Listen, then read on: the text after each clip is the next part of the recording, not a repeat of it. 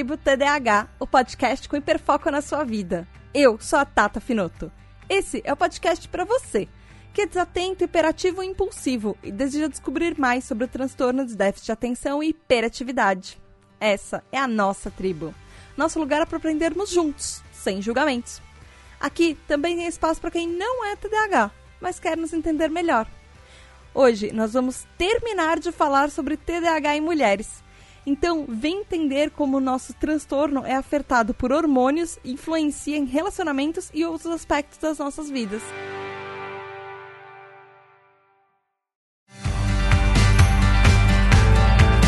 Olá, tribo, tudo bem? Nós estamos aqui em mais um episódio sobre mulheres e TDAH. E eu trouxe um episódio mega especial para vocês, porque março é o mês das mulheres e é o mês da campanha O Podcast é Delas, criada pela Domênica Mendes e pelo Rodrigo Basso, que é uma campanha para incentivar a participação de mais mulheres na podosfera, com, trazer convidadas mulheres, especialmente talvez quem nunca tenha participado de um podcast. E como a nossa tribo tem várias dúvidas sobre como são os aspectos do TDAH só em mulheres, porque ele é sim um pouco diferente de homens, em diferentes fases da vida, inclusive. Então eu fiz um episódio muito mais especial para vocês, porque eu trouxe as nossas TDAH Hypers para participarem. Lembrando que a Tributa DH é um podcast colaborativo. Ele depende de você que está aí do, do, outro lado nos ouvindo para ele poder existir. Então, existem os TDH Hypers, que são as pessoas que nos apoiam, fazem esse projeto literalmente acontecer. Quando você é um TDH Hyper, além de participar de gravações aqui com a gente, você tem um grupo no WhatsApp que ele é exclusivo e, acreditem, rola praticamente episódios únicos lá, uh, tem várias dúvidas, todo mundo comentando coisas que fazem em comum. É literalmente uma comunidade que a gente se apoia, se abraça e troca figurinhas. Vocês podem receber os episódios antes. É, tem um monte de coisas que são exclusivas para assinantes e tem as nossas metas. Quando você participa e você apoia a Tributa DH, a gente vai acumulando nas nossas metas e quando a gente chega a metas maiores, a gente pode, além de do projeto se sustentar, a gente consegue fazer episódios mais complexos com convidados, a gente consegue fazer episódios que eu quero chamar, por exemplo, especialistas para falar sobre bipolaridade, falar depressão, falar de outras coisas que afetam o TDAH também. E eu preciso da ajuda de vocês para isso acontecer. E as pessoas que estão apoiando a nossa tribo e que fazem isso acontecer, inclusive, são o Gabriel Nunes, o Richard Van Basters Camargo Cruz, Wellington Ribeiro, Rafael Mendes, Daniela Gomes da Silva Nepomuceno, Regiane Ribeiro de Andrade, Vitória Andrzejewski, Maicon Del Piero da Silva, André Luiz Carvalho de Souza, Eduardo Caetano e aqui comigo também estão as nossas duas TDH Hypers, a Tati Zila e a Juliana. Olá de novo, meninas, para completar este episódio. Tudo bem com vocês? Se apresentem. E aí, gente, beleza? Aqui é a Tati Godzilla Trevoso, mais um episódio bacanésimo da Tribo TDH. Vai lá no Apoia-se se você não apoiou ainda, viu? Olá, galera! Aqui é a Juliana Cavalcante. E a gente tentou resumir nesses dois episódios, foi muito difícil, mas para falar sobre nós mulheres, a gente tentou dar o máximo de si. Eu espero que vocês gostem. Beijo! Os ouvintes uh, não sabem, mas a gente gravou esses dois episódios juntos, porque é muita coisa para falar. E vocês estão ouvindo agora a segunda parte do nosso episódio. Vamos, vamos lá, meninas? Vamos começar? Vamos! Vamos! eu, eu queria aproveitar e já puxar uma pergunta que é da Simone Underline Julião no Instagram. Ela fala assim, que tem pais que não dão medicamento para TDAH e ela pergunta por quê. Ela fala que ela não entendeu porque a filha dela toma. E aí eu queria responder um pouco isso. A, a minha vivência com TDAH é um pouco diferente porque os meus pais decidiram que eles não iam me dar medicamento. Então, até hoje, eu tô com 36. Eh, na, época da, da divulgação desse episódio, eu já vou, vou ter acabado de completar 36. E ele. Assim, isso foi uma escolha da minha família, porque eu sou uma criança que nasceu nos anos 80, eh, me, pouco antes da metade dos anos 80. E eu cresci nos anos 90 e não se falava muito de TDAH, não se falava quase nada de TDAH. E isso era uma coisa que durante a minha infância e até mais, uh, eu fui muito para psicólogos, tanto que eu passei em vários psicólogos, eu recebi alta dos psicólogos, eles falavam que estava tudo bem, que eu já sabia lidar com a minha vidinha na infância, na adolescência, nos momentos que eu passei, e eu recebi alta e tudo bem, e eu aprendi a lidar com isso de outras maneiras. Eu provavelmente jogo no modo hard, provavelmente eu tô não necessariamente eu tô no nível avançado, mas eu tô jogando o jogo do, desse joguinho da vida com menos armas do que seria mais fácil para mim. Talvez se eu tivesse um medicamento, talvez me ajudasse muito mais. E eu percebo, por exemplo, no nosso grupo de TDAH Hypers, que eu provavelmente sou a pessoa mais hiperativa e mais agitada do grupo, por, talvez porque eu seja, acho que uma das únicas que não tome o medicamento. É Mas... mentira, só porque tu não conviveu comigo aí. é porque você é quando você tá acontece? falando, você é bem imperativa. Mas é, se você me vê assim, muito. pessoalmente, eu não paro quieta, eu fico saindo e tal. É, não é mais não... físico. ah, então acho que somos três o que acontece é. é que, tipo, isso pode ser uma escolha dos pais. O negócio é que você não precisa necessariamente dificultar a vida do seu filho para as coisas serem mais problemáticas para ele, mais difíceis para ele, se tem alguma maneira das coisas serem fáceis. A, na idade que eu tenho, isso já agora é uma escolha minha. E nesse momento da minha vida, eu estou considerando tomar, mas ao mesmo tempo tem outras coisas, que isso são coisas que muitos TDAHs podem passar também, e muitas pessoas que, vem, que descobrem que tem alguma condição e de repente começam a falar, olha, você vai ter que tomar esse medicamento, que é muitas vezes parar e pensar o que, que o medicamento vai mudar na minha vida. Eu preciso avaliar, e isso é uma coisa que eu estou num processo, e você tem que se conhecer, você tem que se conhecer e saber o que, que vai ser bom para mim, o que até que ponto eu disposto a ir ou não. Isso, quando você é adulto, pode ser uma escolha sua, pode ser uma escolha de você tornar a sua própria vida mais difícil, que é o que eu acho que eu tô fazendo, ou não, que é o caso das meninas que tomam medicamento. Mas quando você, te, quando você é pai e mãe o, seu, o, o especialista do seu filho falou para ele tomar, muitas vezes provavelmente é a melhor saída, porque às vezes uh, o seu filho pode ter muito mais problemas na escola, muito mais problemas de comportamento, ou de ou fazer amizade, e talvez você com o medicamento consiga auxiliar a que ele tenha uma vida muito mais fácil se ele tomar o medicamento. Então, é bom você parar para pensar e discutir principalmente isso com seu filho, porque é a vida dele. ah, exatamente. Eu quero só dar um adendo nessa fala aí, que é quando os pais é, descobrem isso quando os filhos são pequenos ou são adolescentes, abram o jogo com eles, gente. Não fiquem, não deixem eles no escuro. Isso é a pior coisa que vocês podem fazer. Concordo. E, ou, ou, simplesmente ou, ou, parar de dar o um medicamento, ou não dar o um medicamento, ou dar o um medicamento e não falar o porquê, sabe? É a pior coisa que vocês podem fazer. É a pior coisa. É que nem como, como se tu fosse uma criança diabética. Tu vai ter que fazer aquilo pra vida inteira. Então tu vai ter que explicar pra, pra criança por que, que ela vai ter que fazer isso. E não, não, com transtornos mentais e medicamento é a mesma coisa. Tu vai ter que explicar para ela quando ela é pequena para ela conseguir entender o que, que ela vai precisar fazer pela vida inteira. E, e, outra coisa também eu queria falar é sobre tu tentar conversar com teu filho abertamente de, de dele entender o que, que ele tá passando e se ele precisa ou se ele sente necessidade de tomar medicamento. Porque às vezes a pessoa é ok, assim, consegue lidar com a vida com, criando mecanismos diferentes, que nem eu e a Tata, provavelmente a gente é de outra a gente é da geração, outra geração. né? Esse é Geração millennial aí, né?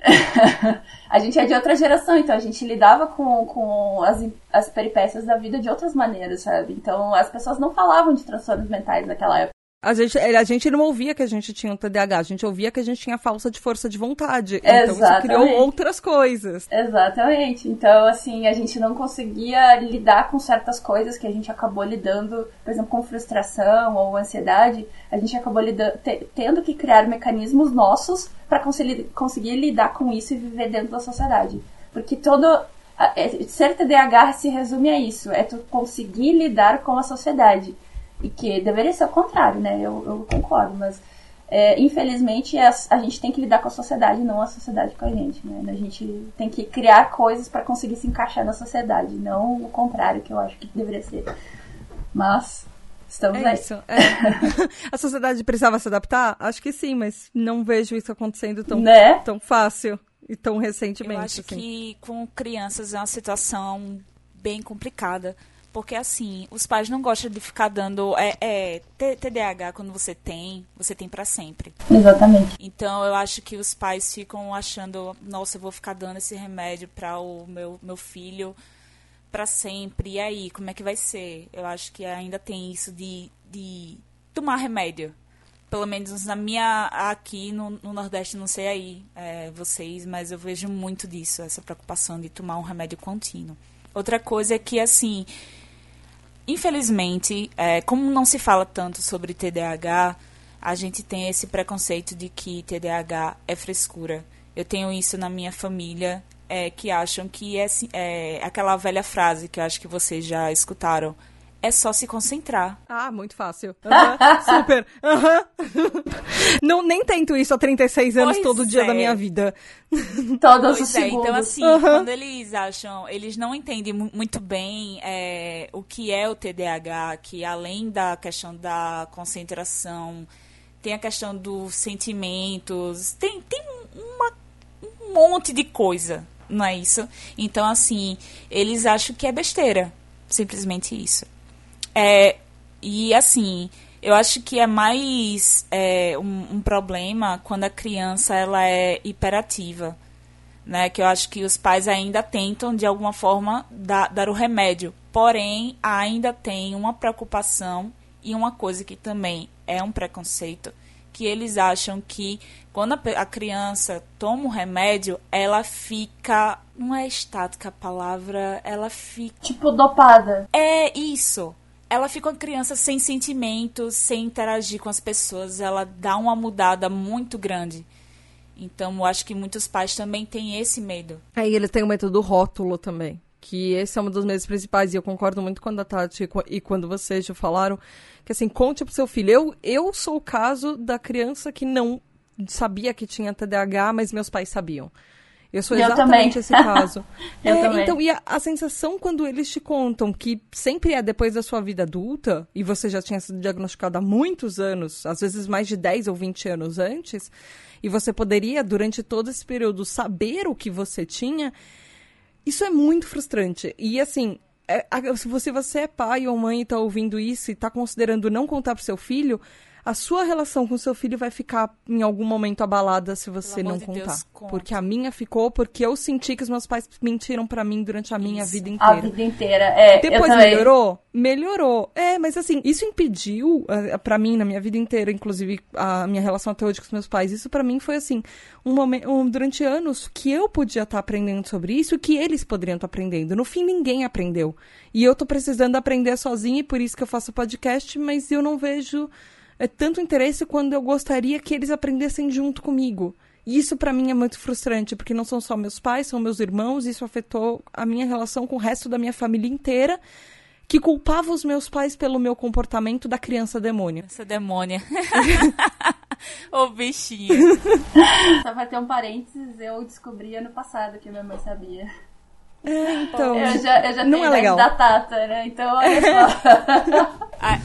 é, exato, é. não é legal. A... Não é legal. Não, não é legal. Relações. Sobre, sobre o remédio, eu digo assim, quando eu fui é, finalmente pro, pro psiquiatra, é, ele, e ele receitou, eu tinha. Eu tenho um pequeno probleminha com essa questão de ser independente. Aí isso aí é uma conversa para ter uma terapia. Então, assim, eu ficava meio mal de meu pai ficar pagando as coisas, até porque eu via que o remédio era caro. É, então, às vezes eu não queria tomar.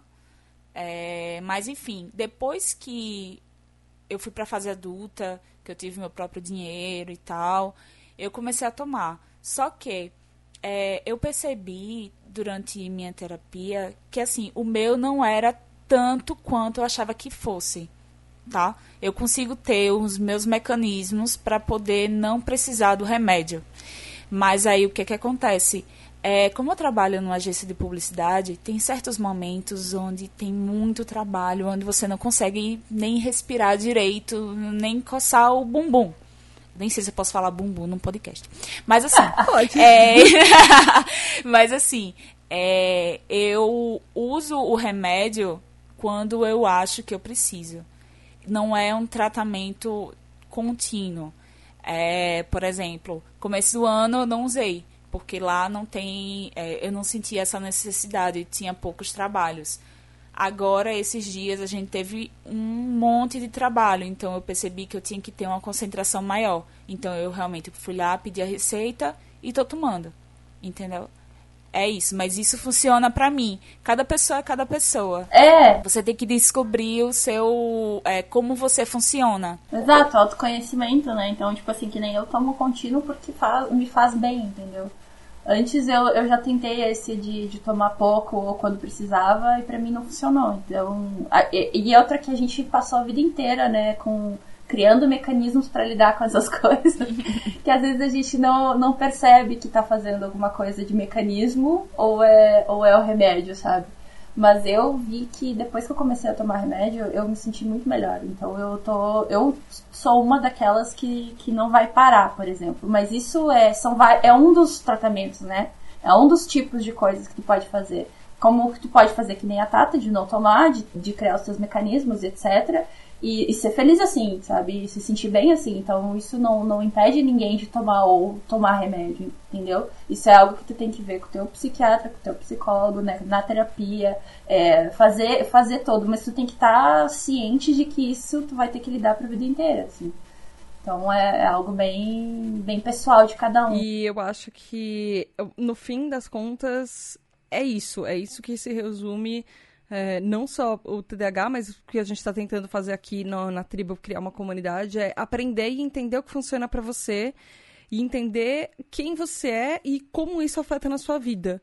Porque o TDAH Sem é julgamentos, né? Sim, exato, exato. Obrigada. Mas é isso, o, uma das particularidades do TDAH e porque a própria OMS acha que ele é uma, uma condição meio difícil de classificar e eles às vezes ficam em dúvidas onde, que, que caixinha que eles vão colocar do TDAH ou que agrupamento eles vão colocar a gente, é porque, diferente de várias outras condições e de vários outros transtornos, o TDAH não tem uma receita de bolo. A gente tem os três sintomas, que são a desatenção, a hiperatividade e a impulsividade, que já são naturalmente mais altos do que nas pessoas neurotípicas, mas entre a gente, os graus de hiperatividade, impulsividade e hiperatividade, como eles se manifestam, são diferentes entre todos nós TDAHs. É, ele parece um pouco com o autismo nesse aspecto, que autismo também não tem, o TEA, uh, transtorno de espectro autista, ele não tem uma receita e cada um dos sintomas pode ser é, meio parecido ou diferente, mas o nosso caso são só três, porque tem muitas outras coisas que, por exemplo, a gente já viu em outros episódios, que às vezes afeta insônia, às vezes afeta hipersensibilidade, mas isso são porcentagens de TDAHs que você não pode falar, ah, hipersensibilidade todo mundo tem, não, são 70% de, dos TDAHs que tem. Então, aqueles 30 aqueles 30% outros que não apresentam nenhum tipo de hipersensibilidade, eles não vão ser menos TDAHs do que quem tem. Então, por isso que não entra no diagnóstico.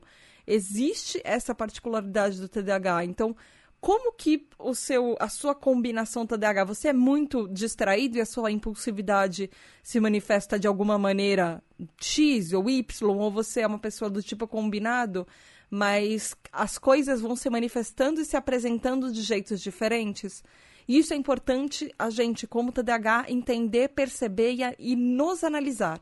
Ver o que, que funciona para você, ver o jeito de TDAH que você é, porque no fim a gente está fazendo podcast, a gente está falando, mas é para tentar mostrar que cada um é completamente diferente dentro do nosso próprio TDAH. Então, a, sua receitinha de bolo vai ser diferente. Às vezes, vamos supor que você é um pai e mãe TDAH e você tem um filho TDAH, e você tem uma esposa TDAH, ou você tem um marido TDAH. Essas, todas as pessoas nessa chave de combinações vão ser completamente diferentes uma da outra. E vocês estão, às vezes, ligadas, e mesmo assim vão ser TDAH, formas de TDAH únicos. Isso é importante a gente saber. Porque né, a gente não pode comparar o TDAH do outro com o nosso e medir a nossa regra com a do outro, sendo TDAH ou neurotípico. É isso. É verdade. É isso aí. Só queria voltar um pouquinho na, na pergunta da, da, da, da ouvinte ali. É, como é que ela lida com estudos, né? É, assim, cara, faz terapia. a primeira coisa que a gente tem. A primeira coisa que a gente tem para falar é vai fazer terapia, porque a gente tem que é, se educar a conseguir estudar e parar quieto. No meu caso, eu tenho uma coisa que eu gosto muito que é quando eu tô lendo um livro, além de ler o livro visualmente com os olhos, eu coloco algum audiolivro junto do mesmo livro, entendeu? Então eu vou ouvir o mesmo livro e vou ler o mesmo livro. E para mim isso funciona. Porque é quando eu não, por exemplo, é algum livro que eu não gosto, uma, uma matéria específica que tu não gosta de estudar, tu vai ter mais dificuldade de estudar. Então eu uso esse esse é, esse sistema assim de tentar ouvir com o audiolivro junto. Uh, quando é alguma coisa assim que não tem audiolivro, ou por exemplo assim, ah, não sei como lidar com essa matéria, eu tento falar em voz alta o que eu estou lendo. E eu tento ler mais de uma vez. Eu faço aquela leitura dinâmica, assim, vou passando os olhos na, na matéria que eu preciso ler. E depois eu leio ela específica, tipo, palavra por palavra, assim, vou botando. Eu faço muitos esquemas com cores de, de de marcador e tal, marcador de página, marcador de caneta, etc. Às vezes eu faço um pré-resumo, né? Ah, é o capítulo do livro tal, aí eu faço um pré-resumo ali, eu entendi mais ou menos isso e tal. Então, assim, a gente vai criando muitos, muitos mecanismos, isso são os mecanismos que a gente cria para conseguir estudar melhor. E eu lembro que na faculdade eu tinha muito problema para isso, assim. Então eu ficava em cima dos livros às vezes até as três da manhã, tentando estudar, tentando melhorar, e eu ia pra, pra aula e tinha alunos que liam o capítulo antes da entrada da aula e sabiam tudo. E eu ficava tipo, Ai, puta que, que pariu, como é que eu não vi isso na hora que eu tava lendo? É, que raiva, sabe? Então eu tinha, eu passava muito isso, assim. Então eu, às vezes eu ficava, sei lá, a semana inteira em cima dos, dos capítulos da, da, dos livros, assim, da faculdade e não conseguia transmitir isso na hora de falar, sabe? Então era bem, era bem interessante tu, tu ver o que, o que funciona para ti. Se é escrever, que a, a ciência já falou que a gente escrever, a gente grava mais. Escrever é, é uma coisa bacana, sabe? Às vezes tu faz um resuminho do livro escreve de novo esse resumo, passa limpo. Que daí ele vai fixar mais no cérebro. Ou às vezes, sei lá, é, é às vezes tem pessoas que não conseguem se concentrar com barulho. Eu, por exemplo, gosto de ouvir, quando eu tô trabalhando, ouvir alguma música de fundo nos meu, meus fones, porque ambiente de, de agência, ele é muito tumultuado. Então, muito a galera falando ao, ao redor é, me desconcentra. Então eu prefiro colocar o fone, trabalhar e ficar lá na minha trabalhando. Mas tem é, eu sou o seu consegue. oposto. Eu coloco, eu coloco o protetor auricular para justamente abafar todo o som, porque eu não consigo. Exatamente. Então tem gente que não consegue, daí vai botar o protetor auricular ou procurar uma sala que não tenha barulho, é, sei lá, ir na biblioteca estudar, às vezes é legal, sabe? Então tem que ver o que funciona para ti, sabe? Olha só, para você ver como as pessoas são diferentes, TDAHs, né, de cada um. Eu, quando era no, no na escola, é, a minha parte é mais. parece uma comédia.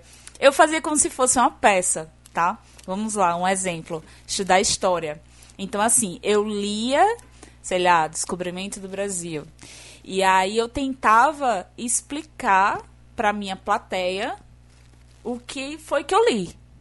Então era bem engraçado. Eu dizia, ah, ah isso o é uma cara coisa... lá, Pedro Alves Cabral. Isso é uma coisa isso, bem útil mesmo. Lá, é, eu brincava, dizia, ah, o Pedro Alves Cabral, o cara achava que dominava e chegou no Brasil e fez tal, tal, tal. Então, assim, é, eu tentava explicar de uma forma engraçada e isso fazia com é, que eu, eu me concentrava e eu aprendia.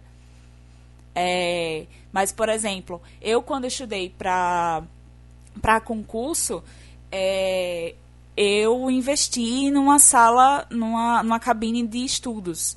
E isso era muito interessante porque quando eu estudava em casa, eu demorava assim cinco horas, o que eu poderia aprender em três horas, uma pessoa ne neurotípica. É, já quando eu ia para a sala de estudos, nossa, em uma hora eu já conseguia fazer as coisas, porque o ambiente era silencioso. Porém, quando eu estou trabalhando, eu gosto de escutar uma música, assim como a Tati, porque é, eu, eu trabalho na agência, então o pessoal fica conversando muito, então eu tento abafar de certa forma. Acho que se eu colocar alguma coisa para poder não, não escutar nada, não funciona. Então eu coloco um som alto, eu coloco uma música alta. E às vezes eu tenho que escutar qualquer coisa, qualquer coisa mesmo. É como se tivesse uma televisão ligada e eu posso nem entender o que é que eles estão falando, mas eu estou escutando. Tem uma técnica no desenvolvimento que é quando a pessoa é programadora, eles chamam de pato de borracha. Que é, a, a, técnica é tu ter um patinho de borracha na tua mesa e tu ter esse problema ou é, essa, essa coisa de estudo, né? E tentar explicar pro patinho de borracha. Ah, que bonitinho! Porque às vezes, tirando, tirando da tua cabeça esse, esse, esse problema ou esse estudo, vai fazer mais sentido para ti, tu vai conseguir entender mais. Ou, ou tu vê uma solução pro problema que tu não conseguia ver antes, sabe? Então, lá no, no, no, trabalho, a gente fala assim: ah, tu pode ser meu patinho de borracha por 10 minutos para eu te explicar esse problema aqui pra gente conseguir entender? E às vezes é uma coisa, por exemplo, de programação que eu não entendo nada, assim, de programação. E eles falam pra mim e eu falo: tá, mas e como é que funciona isso, isso e isso? deles: ah, eu posso fazer isso. Olha só, eu posso fazer isso. Eu não tinha pensado nisso, sabe? Então é, é, bem interessante essa técnica que tu usa, que é de tentar explicar como se fosse um, um teatrinho, assim, é bem legal. Essa técnica no programação se chama patinho de borracha. Que bonitinho! Que eu, que eu não sabia que funciona, que fazia, que chamava assim. Eu achei genial. E eu uso muito essa técnica, principalmente quando eu estou fazendo episódios da tribo eu explico para as pessoas à minha volta, vocês são meu patinho de borracha, às vezes vocês não sabem disso, mas no grupo do TDH Hypers, às vezes eu tô muito empolgada com alguma coisa que eu achei, e aí eu preciso contar para alguém, aí eu uso a técnica de contar para minha mãe que não vai pesquisar a respeito e tem uma e eu preciso que ela saiba o que eu descobri porque é TDAH e me afeta a minha vida. e aí ela não vai pesquisar, então logo eu estou contando para ela. Ah, eu, eu divido com meu namorado também, que vai acabar editando o podcast e vai descobrir. E eu divido com vocês, porque vocês vão estar muito interessados em saber. E aí eu, eu discuto coisas e às vezes vocês me abrem possibilidades de, de coisas para outros tipos de pesquisa para tribo que eu não tinha pensado. Nossa, isso tem ligação com isso. Verdade, eu acho que eu vou pesquisar esse ponto agora. E assim, esses são bastidores do, do, do, podcast, inclusive, que o ouvinte está descobrindo agora. E seja da Hyper, é isso. a, gente, a gente recebe, recebe os podcasts antes, viu? Sim, sim. E vocês recebem, vocês inclusive dão pitaco das minhas pesquisas. Isso é ótimo, para mim, inclusive.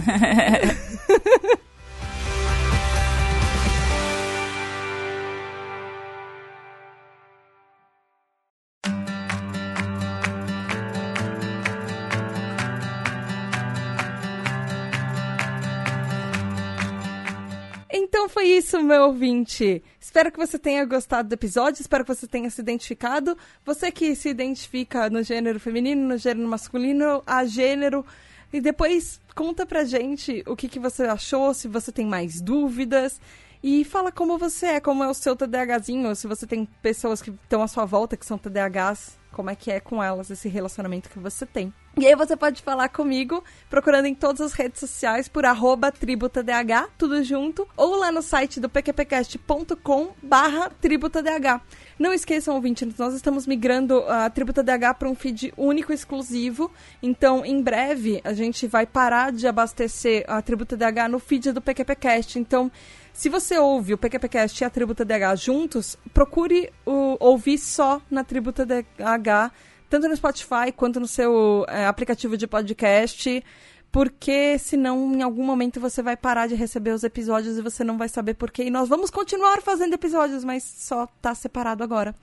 Então, é isso, procure pela Tributa DH em todas as redes sociais. Apoia lá, gente, é um Apoia, galera, muito bom. Sim, apoie!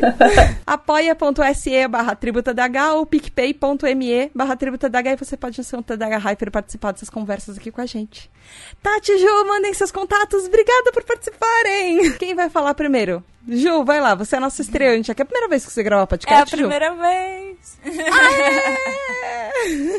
Deixa seus contatos. Foi muito bom fazer esse podcast com vocês. Espero que vocês tenham gostado.